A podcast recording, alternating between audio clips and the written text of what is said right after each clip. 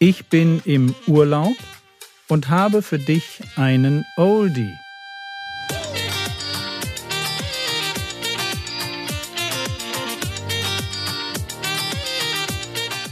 Theologie, die dich im Glauben wachsen lässt, nachfolge praktisch dein geistlicher Impuls für den Tag. Mein Name ist Jürgen Fischer und diese Woche geht es um Grausamkeit. Markus hat das ja schon gesagt. Das Thema heute lautet Grausamkeit. Hat damit zu tun, das ist jetzt für alle Gäste interessant, dass wir mit den Kindern im Kindergottesdienst in jedem Jahr so zehn bis zwölf Themen machen und wir die Themen auch in den Hauptgottesdienst reinziehen am ersten Sonntag im Monat. Wir probieren das einfach mal aus. Und das Thema Grausamkeit hat einen Leitvers und den findet ihr vorne drauf. Den hat Tabea ganz freundlicherweise drauf gemacht. Wenn ihr also einen Vers auswendig lernen wollt, was sich ja bei ethischen Themen immer anbietet, weil die sind so furchtbar praktisch. Ja, man muss nicht was lernen über Endzeit, sondern über etwas, wo man sagt, nee, ja, kann mich auch mal treffen. Das wäre der Vers. Der Leitvers, ich lese ihn mal vor. Der Gerechte kümmert sich um das Wohlergehen seines Viehs Katzen, Kanarien, Vögel, Hunde und sowas ist damit gemeint. Ja, ihr könnt auch an Rinder, Schafe und anderes, aber jetzt in unserem Kontext hier Stadtbevölkerung denkt an Katzen und nicht an Schafe, äh, an Kanarien, Vögel und nicht an Rinder. Aber der, von der Idee her, der Gerechte kümmert sich um das Wohlergehen seines Viehs, aber das Herz der Gottlosen ist grausam. Grausamkeit hat Hochkonjunktur. Zum Glück nicht so, wie Thomas das letzte Woche vorgestellt hat, ähm, zur Zeit des Nationalsozialismus. Aber auch wenn wir keine Konzentrationslager in Deutschland haben, wenn ich mir sehe, was so an Horrorfilmen rauskommt, wie Computerspiele, also eine, also wo du sagst, also wo man denkt, boah, ja, also man hat ja schon, wenn man so mal Videothek da so reinschaut, was es da so an Spielen gibt, ja, immer dann die mit dem roten, roten Bubble drauf, ja, 18er Freigabe, ja, wo du denkst, boah, ja, also da möchtest du nicht mal sehen, was wirklich drin, also ich zumindest brauche mir das nicht mehr zu geben. Oder das geht natürlich auch ganz, ganz praktisch mit der Grausamkeit, Internetmobbing, ja, wo Leute sich umbringen, weil man ihre Bilder ins Internet oder ihre Nacktbilder ins Internet stellt, die einfach nicht mehr loswerden. Oder halt auch so Sachen wie wir, wir haben ja viel mit, mit Lehrerinnen und Lehrern hier zu tun, ja, wie, wie Eltern mit ihren Kindern umgehen, was da an real existierender Vernachlässigung einfach stattfindet. Also Grausamkeit ist etwas, wo man nicht sagen kann, ja, das ist bei den anderen, sondern wir leben irgendwo in einer Gesellschaft, wo Grausamkeit irgendwie da ist. Und wir haben uns auch ein Stückchen dran gewöhnt. Und ich möchte mit euch einfach mal hier zweiten Timotheusbrief aufschlagen. 2. Hm. Timotheus Kapitel 3, da beschreibt Paulus die Zeit, in der wir jetzt leben. Er spricht von den letzten Tagen und damit ist die Zeit gemeint, bevor Jesus wiederkommt. Und er beschreibt diese Zeit und wenn ich ganz ehrlich bin, dann ist das so ein Vers, den ich gar nicht so sehr mag, weil er hat recht und irgendwie schmeckt mir das gar nicht, dass Paulus mir sagt, so, ich sag dir mal, wie die Zeit ist, in der du lebst. 2. Timotheus 3, Vers 1, dies aber wisse, dass in den letzten Tagen schwere Zeiten eintreten werden oder böse Zeiten, denn die Menschen werden selbstsüchtig sein, also Egoisten, geldliebend, prahlerisch, das heißt Angeber, hochmütig, lästerer, den Eltern ungehorsam, undankbar, unheilig, lieblos, unversöhnlich, Verleumder, unenthaltsam und dann kommt das Wort, um das mir geht, grausam. Wir leben in einer Welt, wo Grausamkeit irgendwie völlig normal ist. Und deswegen ist es wichtig, dass wir uns Gedanken darüber machen, was Grausamkeit eigentlich ist.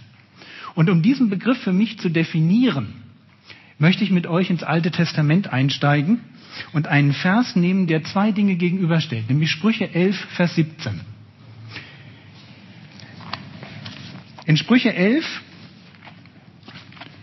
Vers 17, da geht es um das, ich lese mal vor, Sprüche 11, Vers 17, da haben wir ihn.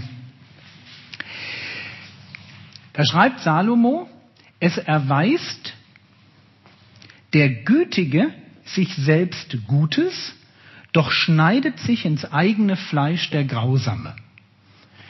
Zwei Dinge werden gegenübergestellt und die werden immer gegenübergestellt, weil sie einander bedingen oder einander definieren. So funktioniert das eben, was so ein Spruch, ja. Auf der einen Seite der Gütige, der sich selbst Gutes erweist und auf der anderen Seite der Grausame, der sich ins eigene Fleisch schneidet.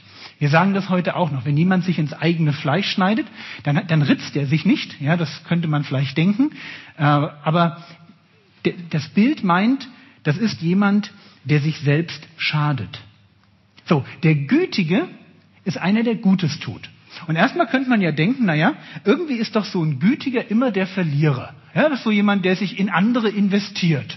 Ja, das ist vielleicht einer, der, der immer so ein, so ein gutes Wort hat, wenn einer einen braucht, immer so ein bisschen tröstet, wenn Trost gebraucht wird. Wenn jemand ein bisschen Zeit braucht, gibt er ihm Zeit. Wenn er ein bisschen, ein bisschen Geld braucht, kriegt er ein bisschen Geld. Wenn er ein bisschen Mitgefühl braucht, ein bisschen Mitgefühl. Ja. Und eigentlich, wenn man das so durchgeht, könnte man denken, naja, der gibt und gibt und gibt.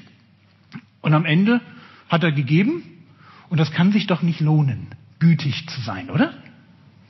Aber Salomo sagt doch, es erweist der Gütige sich selbst Gutes. Und wenn man ein bisschen drüber nachdenkt, was bekommt jemand, der Gutes tut? Ist es wirklich so, dass der Gütige, der da sagt, ich gehe mit offenen Augen durch die Welt und ich möchte so ein bisschen schauen, wie ich Menschen Gutes tun kann? Ist es wirklich so, dass der immer nur als der Verlierer dasteht? Und es stimmt einfach, was Salomo sagt. Nein, der ist nicht nur der Verlierer. Ja, natürlich, er investiert Zeit und Geld und Emotionen. Aber er bekommt etwas dafür. Er bekommt zum Beispiel die Anerkennung von Menschen.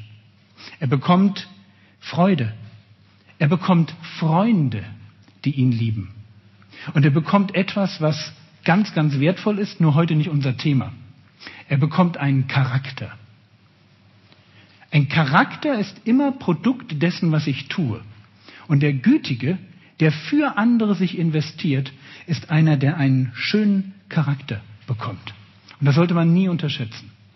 So, es erweist der Gütige sich selbst Gutes. Jetzt kommen wir zum Gegenteil. Doch schneidet sich ins eigene Fleisch der Grausame. Also dem Gütigen, der so einen Blick für den anderen hat, steht der Grausame gegenüber.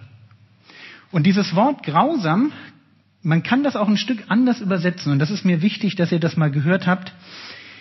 Das kann auch der Unbarmherzige sein. Also derselbe Begriff im Hebräischen jetzt wird übersetzt mit unbarmherzig oder grausam. Das ist mir deshalb wichtig, weil wir so ein bisschen so, wir, wir bezeichnen selten einen Menschen als grausam. Ja klar, es gibt da die Typen, die irgendwelche Tiere quälen, ja, die da sich so, so Meerschweinchen aufspießen und dann mit dem Feuerzeug abrösten oder so, ja. Oder es gibt irgendwelche Folterknechte in Verliesen, ja, die dann, ja, sowas gibt es, die sind grausam. Aber wenn ich jetzt fragen würde, bist du grausam?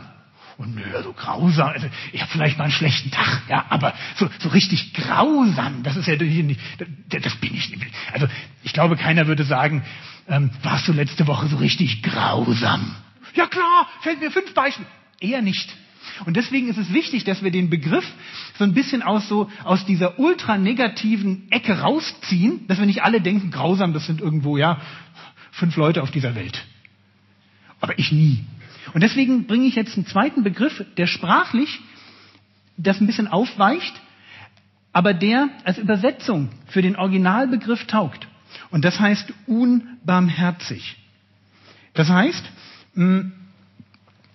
Die Bibel sagt, es gibt Menschen, die gehen mit anderen Menschen schlecht um. Die sind grausam, die sind unbarmherzig. Und eigentlich sagt die Bibel, dieses Element Bestie, dieses Element steckt in jedem Menschen drin. Vielleicht nicht in jedem, aber in, in fast jedem. Und es muss nur so die richtigen Umstände geben, dann kannst du das auch rauskitzeln. Und für uns ist es wichtig, dass wir verstehen, wo Grausamkeit oder Unbarmherzigkeit beginnt.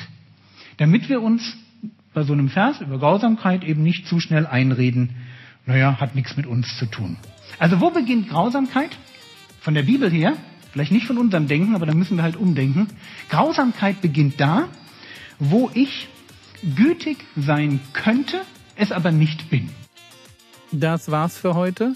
Morgen geht es weiter. Der Herr segne dich, erfahre seine Gnade und lebe in seinem Frieden. Amen.